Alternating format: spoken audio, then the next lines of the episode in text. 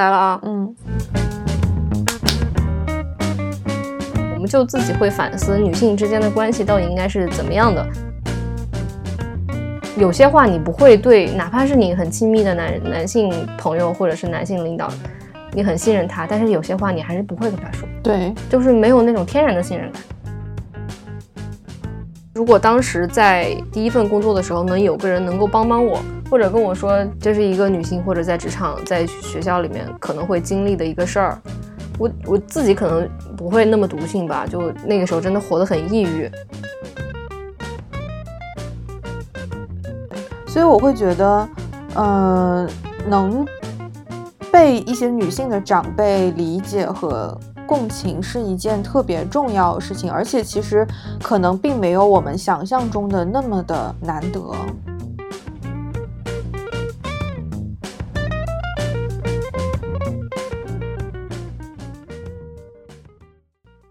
大家好，我是一个知道自己不该自责却始终在自责的李自责。大家好，我是伍斯勒，伍尔夫的伍，金斯伯格斯巴特勒的勒，一个软核的女权主义者。这是我们俩的第一期播客节目。为什么我们俩想要做这档节目呢？因为我们俩都自称为女权主义者，虽然是软核的。呃，我从初中、高中的时候就开始懵懵懂懂的有了一些性别意识，但在当时因为比较小嘛，所以也不知道啥是女权主义，也不知道啥是社会性别，也不知道啥是性别性别议题。直到我大三的时候，那一年出国交换，有一次在课堂上，老师给我们放了一个视频。这个视频呢，就是呃非洲的女权主义作家齐马曼达她的一个非常著名的演讲哈，叫 We should all be feminist。所以当时跟很多同学讨论了之后，我才坚定的认为啊，原来我之前的那些经历，我那些思考，其实这是一个流派，就是女权主义。所以我跟伍思乐，我们俩就是一拍即合，觉得我们想要做一档跟这个相关的节目。那伍思乐同学，要不然你来说一下为什么你你想要做，或者是你如何成为女权主义的？我其实跟你还挺像的，我觉得可能我们很多女权主义者都有这种体会吧，就是，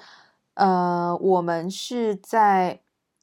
自我认同为女权主义者之前就已经是一个女权主义者了，对只是那个时候不知道女权主义到底是什么。我从小也是一个，嗯，在老师眼里可能算是一个正义感非常爆棚的小孩，特别讨厌老师说一些什么性别不平等的话，比方说什么女孩儿就学不好理科啊之类的。虽然我也深受其苦，呃，因为这件事情最后面去学了文科，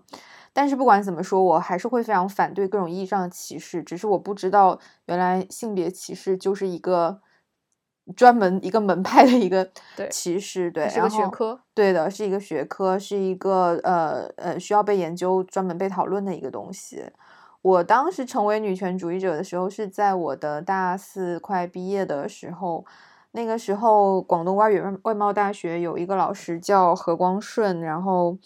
他曾经说过一番非常现在看起来简直是太搞笑的一番话。他觉得，呃，女生不应该太早起床，女生不应该赶早上第一节课，女生应该把自己打扮的漂漂亮亮的，然后再来上学。嗯，不要这么着急。嗯，这样的话呢，就是女生的这种美丽的外貌可以鼓舞老师跟学生。其实他这里的学生，他指的是男性学生，然后更好的呃学习跟教书。什么鬼？嗯，对，就很好笑。然后当时出现了这新闻之后，我就发现我的首页上有很多的，呃，一些我关注的微博的博主开始转发一些，呃，其他博主写的关于女权主义的基本的知识科普。我在那个时候看了之后，我才知道，哦，原来我曾经经受的一切。我觉得很不对劲的生活中的东西，终于有了答案。他们这些这些东西统称为性别歧视。不过我自己也比较好笑，就是我自己觉得说，可能成为女权主义者，除了你明白这个道理之外，你可能还是一个在行动上是要有所对，有所行动的一个人。我自己其实，在大三的时候，当时遇到我们学校呃，有一门有一有一门课，然后那个老师他每节课上课都很喜欢讲各种各样的呃性别歧视的言论，包括但不限于觉得你们女生有什么厉害的？你们女生能把那个桶装水从楼下扛上来吗？什么呀？啊、就是体力歧视吗？对对，就是体力，呃，体力优先。然后还有什么，嗯、你们女生不就是比较会考试吗？然后哀叹现在人，你这些阴盛阳衰，哀叹为什么你们这些不争气的男生都要上课的时候躲在最后一排呢？啊、然后举了很多在职场上男性明明占主导，你们这些男生这个样子以后是不中用的，怎么可以这样子的这些例子呢？每天上课都要说一番，在他的短短的四十分钟的教学时间里，可能要穿插个什么十几二十条他这样子的厌女行为攻击。我当时很生气，可是我作为学习委员，我也不知道该怎么老跟老师就是在上课的时候硬刚，我觉得这样不太好。但是我把他的基本上他所有的厌厌女的言论都记了下来，你全都记下来。对，就是小本本记下了，我就小本本记下，就是当时就就已经会这个技能了。因为我是学习委员，所以我们学校，呃，每个学期结束的时候，就是教导教务处的处长啊，会带着，呃，一些教务处的老师会到每个学院去跟自己的这这个这个学院的这个学习委员，还有什么学代表之类的。大家座谈，然后聊一聊这学期大家对课怎么样啊，满不满意啊，什么之类的。然后你就掏出了你的小本本，是的，然后开始朗读。我开始跟我们的，然后我我觉得非常幸运，就是我们学校当时的一个呃教务主任是一个女老师，然后她也很有性别意识，所以当我开始念那个小本本上的话的时候，就看她的这个老师的脸就是越来越难看，越来越黑，嗯越来越黑。等我念完之后，老师会说。这怎么能行呢？他就他说好吧，我已经把你这个事情给记下来了。所以后来应该是他有找我们学院的院长还有书记这些老师有有过一些谈话吧，然后学校觉得嗯，这确实是一个非常不好的性别歧视的一个行为，不应该在课堂上这样讲这些言论，所以后来这个老师就下课了。我觉得跟你这个教务主任是教务主任吧？，对，是个是个女老师，还挺有关系的。是的，如果你面对当时是一个男老师，他可能觉得这并不是冒犯呀，或者说他，或者或者说他会被他为那个老师辩解吧，说只是开玩笑啊，对对，或者他并不会把这件事情当做一个事情，他可能听听就过去了，他不会去后续的再去处理这个事情。呃，对，就是我觉得这是一件很幸运的事情。虽然说之后，呃，我的学院里面一直都有我的传说，我们的系主任 很喜欢跟我的师弟师妹说，你们某某届有一个学姐非常的 厉害，有对自己的小本本呢。对，然后他他本来呃本来你们这门课不是这个老师上的，是某某老师上的，但是因为你们学姐掏出了小本本，所以那个老师就跟你们拜拜了。被下岗了。对，被下岗了。但是，然后我的后来很多届学妹至今都知道我的传说，可是我还是觉得这件事情它并不是我的功劳，其实更嗯多的是那位女老师，对她那个身居要职的女老师，她成作为一位女性，她一定在她的这个求学跟工作的道路上，他一定遇到过很多性别歧视。这些话可能他也不知道听过多少遍了，而他现在他自己在那个位置上，他愿意为年轻一些的这一些呃妹妹们提供一个更公平的一个对教育的环境。对，所以我觉得这个就因为有一个女领导或者是女老师，就是在在权力位上的有一个人能够跟你共情，能够理解你，这个太重要了。就我会想到我第一份工作的时候被性骚扰的这个经历，我当时也是大学毕业，可能还没毕业就加入那个地方了。然后我的我当时的领导就是一个，他其实也是学校的一个老师。嗯、我当时被骚扰的时候，就感觉自己很那个环境很毒性，我自己也很痛苦。就这样过了有一年多，我其实身边当时也没有人帮我去给我一些支持呀，或者给我一些不像你的那个教导主任哈，非常理解，非常支持。我当时身边是没有什么人的，所以我从那个毒性环境里决定出来，最后我加入了一家国际组织，专门做性别方面的工作。我觉得其实如果当时在第一份工作的时候，能有个人能够帮帮我，或者跟我说这是一个女性或者在职场在学校里面可能会经历的一个事儿。我我自己可能不会那么毒性吧，就那个时候真的活得很抑郁，每天回去也就也就特别抑郁。你会觉得是你的错是吗？对，我会不知道身边发生了什么，我不知道为什么会是这样。嗯，就我我印象中那个老师也是我当时的领导，他是一个慈眉善目的一个人，他还信佛，嗯，所以他在我心里产产生了一个非常大的割裂。就我我本来我印象中很慈眉善目的一个老师，为什么会对我这样？我当时不知道是谁的错，我觉得我觉得我就很很疑惑，为什么这件事情会发生在我身上？加上工作可能还不是很胜任啊，然后也没有人带我呀，所以当时就整个人的状态就特别不好。这也是后来我决定就从那个地方出来之后，一定要去国际组织做性别的一个原因之一吧。就是我们还是要去改变那个环境，以及我们要去跟那些更年轻的小朋友说，对，就是你在经历什么，这不是你的错，对，我们应该去改变它。对对，所以后来等我出来，从那个工作出来之后，几年之后，我再去找我之前的那个领导，第一份工作的另外一个领导，她就是个我还挺挺钦佩的一个女领导。我去跟她把这件事情真相从头到尾都说了一遍之后，她选择信任我，而且她选择说我可以为了你去。跟之前他的这个合作伙伴，跟他这个搭档去对峙，所以当时他就算是一个很支持的一个角色吧。就我去他家楼下，他当着我，还有当然还有另外几个受害者，当着我们的面去给那个老师、那个领导去打电话，说你当年是不是做了什么什么？然后我希望现在希望能够听到你跟他们说一声抱歉，说或者说或者是说一句对不起。当然这件事情最后很戏剧化的，对方是说哪怕我丢掉自己的工作，我也不会说那三个字儿。非常戏剧化的就成了这样，但当时如果我当时能知道这个这位女领导是站在我这边的，她能理解我的话，我当时可能也就不会那么痛苦了吧？对，至少可能在当时这个事情可能就可以马上去尝试解决，对，可能就不会自己黯然的离开。对，所以我会觉得，嗯，能被一些女性的长辈理解和。共情是一件特别重要的事情，而且其实可能并没有我们想象中的那么的难得，嗯，对吧？就是这这个，我觉得可能同性之间，只要他不是带有一些很有毒的一些偏见，其实当你跟同性的长辈沟通的时候，他们往往还是会非常的嗯容易去理解你。其实我自己以前。嗯，也是这样子。就我上初高中的时候，可能人生比较早熟，就开始喜欢 暗恋一些男同学啦之类的东西。然后，然后情感又非常澎湃，这样觉得暗恋的非常辛苦，也不知道该跟谁分享。就因为当时可能我自己是一直在当学委啊什么的，跟老师走的非常近，所以有的时候我就跟老师聊天，聊着聊着就说起来，说啊，我很喜欢我的某某。男同学啊之类的这种这种话，然后我的老师们基本上从来哦，这此处应该特意 Q 一下我的女老师们，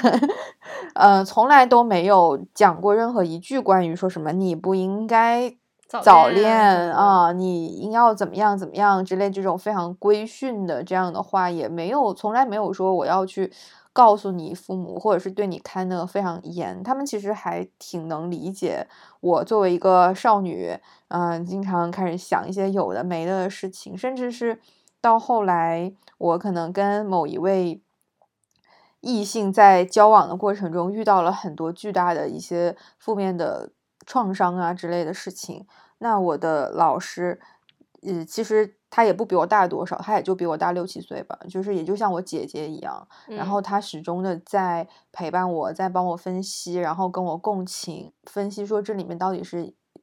有什么有有什么样的原因啊，有什么样的问题是怎么回事儿，然后你应该怎么办？然后哪怕我当时非常非常的难过，可能整个人都处于一种非常绝望的这种失恋的状态里，他也从来都嗯没有说过你不应该这样，或者是说你。你哎，差不多得了，你早一点走出来吧。这种渣男不值得。虽然说我们也都知道渣男不值得，但是他给了更多的是这种没有评判的陪伴，很长时间陪伴，然后花了很多的时间，比方说带我去吃好吃的呀，甚至是在他们家住，然后陪我一起唱歌什么的，能帮我来缓解这种痛苦。嗯，从来都没有 劝过我说你应该怎么样，或者是不应该怎么样。对，我觉得理性的话，就给别人建议、给别人规劝是很好说的，但嗯。能够真正理解别人，或者说给别人当时需要的情感支持，或者嗯。是帮人家真的理性去分析，这个还是挺难得的。对对对，之前不是奇葩说的辩题，有一天他们聊的是这种，就是闺蜜失恋了，在你很累的时候，你要嗯。呃，就比方敷衍她，然后给嗯。她这种比较敷衍的这种陪伴嘛。嗯。我自己要回头想一想，就是是非常不应该的，因为我曾经受到过很多这种不厌其烦的 安慰，嗯来自其他女性的这种安慰，所以我也知道这个中间的帮助是有多大的。那当如果以后我有朋友，或者是我有妹妹们遇到了这样感情的困境的时候，你作为过来人，真的应该多给予更多的耐心。对，说到这个，就是我们为什么想要做一档这样的栏目，而且上来就点名自己是女权主义呢？就是我们俩都非常相信这个 sisterhood，就是姐嗯妹之间的这个互助。那我就想到我之前，我是一个小地方出来的哈，就一个小城市。我上初中、高中的时候，当学生的时候，其实身边没并没有特别多的楷模，就是我们说的这种 role model。嗯我有几个有几个表姐，其中有一个表姐比我大八岁。我上初中的时候，她应该是上大学了。有一次就过完年之后，我送她去车站，她在车站跟我说她大学的生活，说的很轻描淡写，说她同寝室的同学晚上会夜聊，嗯，会一块儿拿枕头互相打架，就打着玩儿那种。然后他去学校上学的时候，寝室的同学也会来接他，所以就他轻描淡写淡写的跟我分享了一下他的大学生活。但是对于初中、高中的我来说，就是一个我向向往的一个地方，因为我身边没有太多这样的人，没有人没有像一个姐姐一样的角色跟我说你以后的生活会是什么样，你上了大学你会经历什么。所以当时他跟我说完这个之后，我记得印象特别深刻。我从车站走出来的时候，我就内心里特别坚定的说，我一定要上大学，我一定要从这个小地方走出去，我想去看一看大学的生活是什么样。所以他给我的一个引领性的一个东西，对他来说可能就是轻描淡写的一个生活的分享，但对于没有太见过世面当时的我来说，其实是一个很强的一个精神指引。对，对，就是女性有的时候，因为我们会分享很多共同的生命体验，所以她有的时候讲到的一些呃话，或者是她给出的一些信息，其实是非常非常呃关键的。对，对，她会可能他自己当时甚至都没有意识到他说了什么，但是对于那个听的人来说，可能是受到了一个巨大的领悟，对，对然后能跟他自己的这种生命的经验能放在一起，所以我才会一直都很希望说，我们这些已经有了一定的呃社会经验的姐姐们，能多给年轻的小朋友分享一些自己的经验也好，或者是关键的信息也好，就这个事情它有可能会。改变那个妹妹她的一些，你说人说往大了说是人生，往小说是她可能多了一个新的机会。选择，对对对，我当时刚上班的时候，我最开始的时候是在一个呃省电视台里面做记者，然后在电视台里面，它的这种机制就是有不同档次的这种劳动合同关系。如果你想作为一个比较稳定的工作的话，你是需要所谓的台聘，就是要跟台里签合同，而不是嗯跟频道啊、部门啊这样签合同。嗯，但是台聘是需要考的，而且我当时刚刚去，我也不知道台里是什么时候考，而嗯台里也并没有公开的让，比方说总监啊之类的来通知大家说啊，我们要考了，我们这次有一批这种嗯竞选台聘的一个机会，大家要抓住。他们台里非常悄无声息的的发在了一个非常不具名的一个地方，嗯，然后有一天半夜十一点的时候，被我自己的部门的一个女性的副总她看到了，她也知道我当时刚毕业刚进来，然后非常的嗯不知所措，嗯。不知道这个里面的机制是什么，而且也碰到了各型各样的同事，嗯。然后在人际交往上也有很多的苦恼跟困扰，然后但他又觉得说我是一个比较有能力的人，我应该能更就是在这个平台上更加的站稳脚跟，然后更嗯。加的能发挥出我的才能，所以他半夜大概可能十一点二十的时候给我打电话，告诉我说，呃，台里他们这个。对对对，他们正在做这个，你赶紧投，因为截止日期是当天晚上的十二点。哇哦，就是他其实也是非常偶然的契机看到了这样的一个消息，但他选择就是大半夜的时候告诉我，然后我就迅速的爬起来，在呃十二点之前把这个简历啊什么这些去就要求的嗯。东西给投上去了，交上去了。对对他想到了你在看到那个消息的时候，对对嗯。对对，然后我也可能成了当时我们整个部门最快拿到这个台聘的人，就是从我入职到拿到中间，就到我知道这个消息，其实只有一个月的时间。嗯，关键时刻能有人跟你分享一些关键信息，那你这个时候的选择就不一样了。对对对，我们刚刚说到这个 role model，就是我初中、高中的那个时候的表姐，包括伍思乐的这个呃女性领导，对这些，其实我们很多时候想我我的一个 role model，他其实不一定非要是非常出名或者非常优秀的。嗯你当然你也可以有，比如说 Michelle 奥巴马，嗯，他可以是我的一个巨大的一个偶像，是我想要成为的人。但是日常生活中有几个人能成为 Michelle 奥巴马？但反而你身边一些很平常，但是非常有力量的这些人，反而能给你很多的支持。嗯嗯，反而是一个方向。我说到这个哈，说到前面女性领导这块儿，我想的，我又想到我第一份工作，就我刚刚说非常毒性的一个环境，我想辞职的时候到末期了。嗯嗯，可能我大概距辞职只有一个月了，那个时候我应该是最痛苦的时候。我有一个，就是因为那份工作认识了一个跟我同一个地方出来的一个姐姐，她比我大，她比我大六岁。嗯，因为我们俩是老乡嘛，所以我们俩走的会比较近。她她就是跟我一样，小城市出身，什么事儿都是靠自己闯。我也很佩服他，能力非常强，自己一个人挑起了一整个支务那个业务线。所以我当时就以一个小迷妹的身份去跟他产生了一些交流。等我在第一份工作想辞职、想出来的时候，嗯，末期了，他就看出来我情绪特别不好，然后他就问我，他就他就会来关心我嘛，就说你到底怎么了？最近怎么了？怎么看你这个脸上的表情都不对啦，状态也不对啦。然后我就跟他讲了实话，我说这个地方特别毒性，我特别无助，想辞职。然后他给了我一些很实在的建议，嗯，他说他当时在第一份工作的时候也干的时间特别，也干的时间不长，他的工作工作环境也不是特别好，他当时就果断出来了。但是出来之前要想清楚几件事儿，首先就是我的职业规划是什么，我从这儿出来之后，呃，下一份工作如果找的话，我要找什么方向的，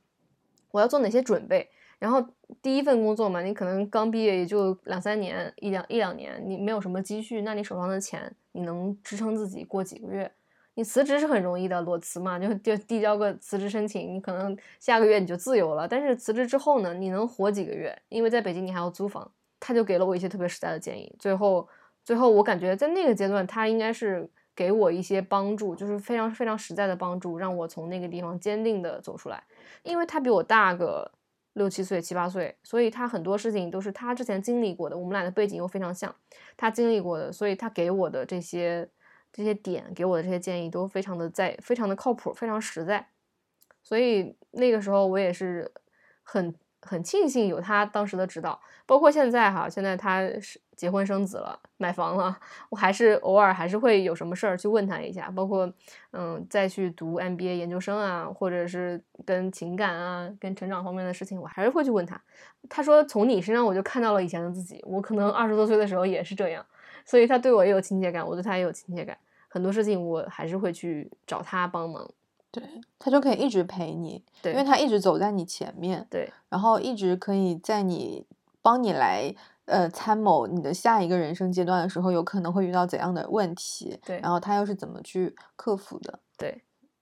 嗯，而且这种信任是还蛮难得的，他是跟你们两个人之间这么多年的交往呃相关的。他已经非常清楚的知道你是什么样的人，以及你的之前的这些道路是怎么走过来的。对，然后他再结合他自己的经验，可能他给到你的也是你觉得可能幸福的，然后更有参考性的一些对，非答常有参考性。对嗯，对，所以我觉得女生之间如果能有这种姐妹，对，然后有信任，能一起呃走，其实是一件很幸运，然后会受益很多的一个事情。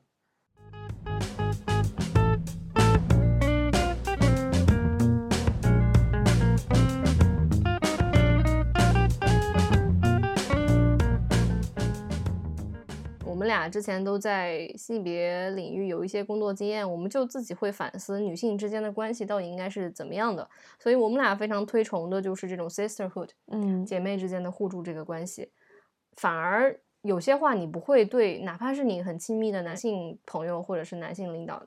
你很信任他，但是有些话你还是不会跟他说，对就是没有那种天然的信任感。对，以及他不一定会理解在你身上发生的事情，就是尤其是现在，我觉得可能越来越多的女性开始在职场中慢慢的向上升的时候，嗯，毕竟女性你说获得什么受教育权或者是平等的工作权也没有多少年嘛，所以我觉得女生在普遍的在这个社会上的这经验是是缺乏的。她很多女性可能她是第一次当领导，他前嗯面没有任何的女性领导在前面做他的 role model，所以对她也是自己战战兢兢、如履薄冰，然后自己摸索着去往前走的。对，对，但是我觉得这是这是一件非常非常宝贵的事情。我之前也是在一个女性的这种公益组织里面，当时我们这个项目在很长的一段时间里都是全女班，从项目的负责人到下面甚至是实习生，嗯全部都是女孩子。嗯，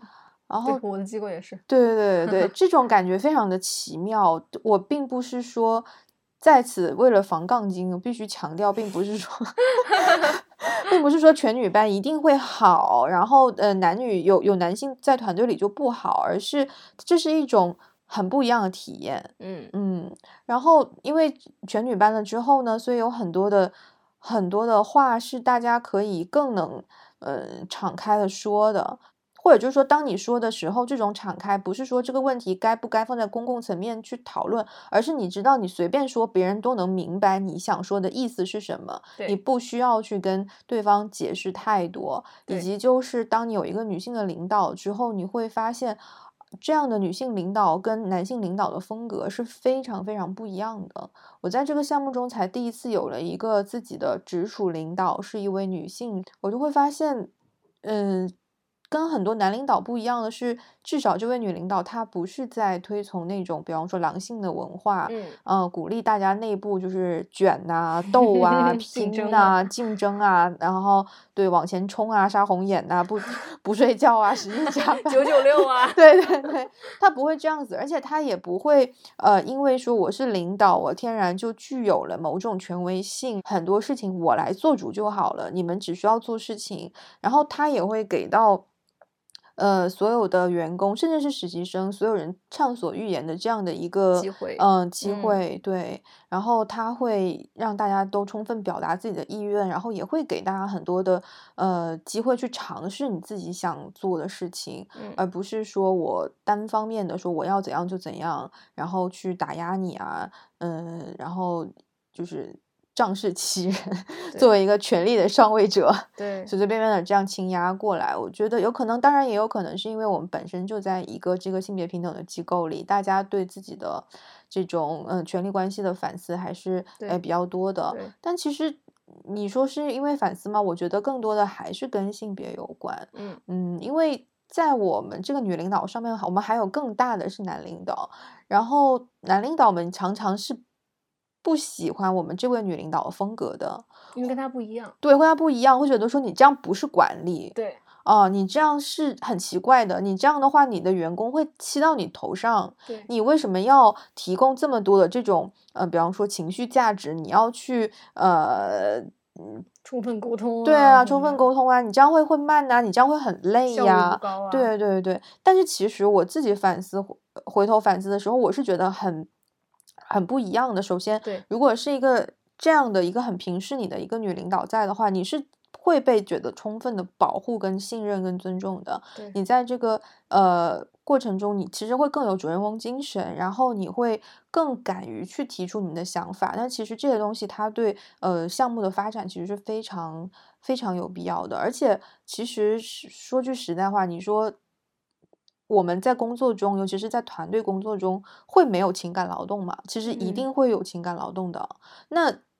只是说看这个里面是谁在付出情感劳动这件事对情，在传统的男领导的眼里，就是领导不应该就是这么的去关注下属的情绪啊，或者是想法呀。那这个时候其实就是下属他们在提供情感劳动。对对，是上司这些男领导们，他们在吸收别人的这种劳动成果，而如果是女领导，她很平视的去照顾员工的感受的话，那实际上是她在付出情感劳动。对，其实这里我想到我们最近很多场合，大家都会去说女性领导力嘛。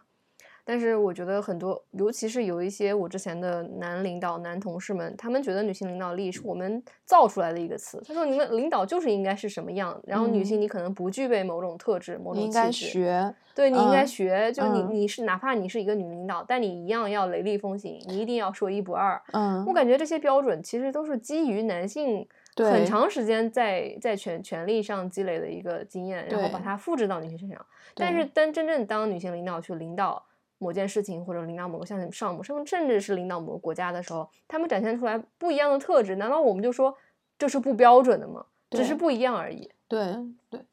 就之前的哪怕雷厉风行也好，或者是说一不二也好，它是一种也许不算坏的领导的方方式，式但它是唯一的方式吗？对对，它是属于某一个性别的吗？其实不是的。对，其实我嗯们这里强调的还是一个多元多元化。你包括有些男性领导，他也不一定就是雷厉风行。嗯，这里我觉得其实不太，就是我们有的时候说什么女性领导力要柔和呀什么，我觉得这个其实不必拘泥于性别，反嗯而说我们是多元化的领导，嗯，就是你哪怕是一个男男性，你也可以做很多的情感付出、情感劳动；对，你女性领导，你也可以是很硬气、嗯，效率很高的那种。对，只不过之前可能更多的时候，这种情感劳动是女性比较已经比较习惯的，我去付出的，我去怎么样的一个事情。对，但这里面我只是觉得说，像刚才这事情是，那你作为一个领导者，其实你自己，比方说你是一个权力的上位者了，那你在这个管理跟领导的过程中，其实你需要付出的是什么呢？是发号施令吗？嗯，还是只是说我就很凶的把这件事情安排的明明白白，我让你干什么你就干什么？嗯其实不是的，我觉得嗯如果你已经是一个权力上位者的话，那可能你付出的情感，你你要去付出情感劳动，这也是你作为一个领导需要去付出的东西。嗯。对，对，我们现在就讲到女性领导力。我们其实，在职场中哈，尤其是非毕业，可能大学大学刚毕业的时候，那时候对女性领导力没有什么理解，没有什么期待。但是在逐渐自己摸爬滚打，尤其是我们俩在性别公益这个领域工作了几年之后，发现就是其实还是会有一些基于性别的一些差异。嗯嗯，虽然说有一些可有一些会是不那么强调性别差异的地方，但是我们还是相信，就是尤其是在职场中，女性领导对于女性员工的这种共情理解，类似于我们俩刚刚前面说的，就是前前辈去提携后辈，或者是想着后辈去帮帮他一把，这种的 sisterhood 这种互助的形式是很很需要的，很嗯很也是很必要的。对。对，我之前不止听过一个妹妹们说，就是如果当时在我很需要的时候，有一个姐姐能，嗯、提点我一下，能教教我该多好呀。对。对，包括我们俩现在自己也是，也会有经常会有学妹啊，或者嗯是还在读大学的同学啊，嗯会找跑跑到我们面前来说，哎，我想我想去参加这个国际组织，或者是我想去进性别公益这个领域去工作，能不能给我一些建议？那这个时候我们就从自身经验出发，去分享一下我们的思考啊什么的。对，虽然不是很全面吧，也是从个人的角度出发，但我嗯觉得就这一些就小小的东西，可能就会给他一些多的考虑的方向和选择。而且其实哪怕我们自己，其实咱们自己也很需要，就是当我们自己成为了姐姐之后，仍然也还是很希望需要姐姐的，还需要姐姐的。对，就是我们当我们有一些自己原来的经验的时候，可以给到妹妹的时候，我们也在不断的面临新的自己人生上新的课题，就我们也挺需要比我们更年长一点的，像当年关心我们的老师啊，或者是学姐这样的人，再能来告诉我们，那你们下一个阶段，你们现在遇到的问题是什么，该怎么办？对，因为没有一个头儿，对，就人生是一个线性的，没有一嗯个头儿，你总嗯会有人走在你前面，对，总是会有人知道的比你多，或者他有他的个人的经验或或者洞见来分享。对，嗯，所以我们俩就决定了哈，要做一个这样非硬核、非知识、聊点真心话的小姐妹茶话会播客。对，然后我们这个名字呢叫殊途同行。嗯殊途同行为什么是这个名字呢？就是，嗯，因为大家都知道殊途同归嘛，就是我们从不同的路走，但我们方向终点是一个。但是我们想要强调，就是这个路我们是一起走的，嗯，所以就是殊途同行。对，嗯，各个各个年龄段的吧，女嗯性互助的这种命运命运共同体，是我们俩很坚信的一个观念。嗯，所以说，我们之后在后面的节目中，我们应该会请到不同领域的一些姐姐们，然后大家都来分享一下自己在成长过程中，在呃工作在职场上遇到的一些故事跟问题，对看看大家的经验，我们是怎么去解决这些事情的呀？我们是怎么去面对这些事情？有哪一些坑，我们可以妹妹们可以不必走？有哪一些我们需要去克服的东西？妹妹们一定要加油！对，而且。其实我们是想提供一个情感的支撑，嗯，而不是说我们去提供一个标准化的解决答案，因为每个人的人生不一样，选择不一样，方向也不一样。对，可能就你从这里获得的，并不是说我我遇到一个什么问题，好，我找一个咨询师给我一个标准答案。我觉得人生没有，我们想要想要达成的目标，还是共建一个互相信任的空间吧，一个命运共同体。对，而且我觉得这也是女权主义的本质吧，就是。嗯，大家各自能成为自己想成为的人，而不是我们必须要标准围对围绕的某一个什么更高、更快、更强的一个标准，大家都要往上冲。对，所以我们俩 我们俩很怂的把自己定义为软核女权主义者。对对对对对，就是不需要硬核，我们软一点就好了呀。我们。感谢收听今天的殊途同行，欢迎你在评论区与我们互动。我们希望与姐妹们一起，带着性别视角看世界，共建女性命运共同体。你可以通过喜马拉雅、小宇宙、苹果播客和 Spotify 收听我们的节目，或关注微博及微信公众号 GPTE 殊途同行。我们下期再见。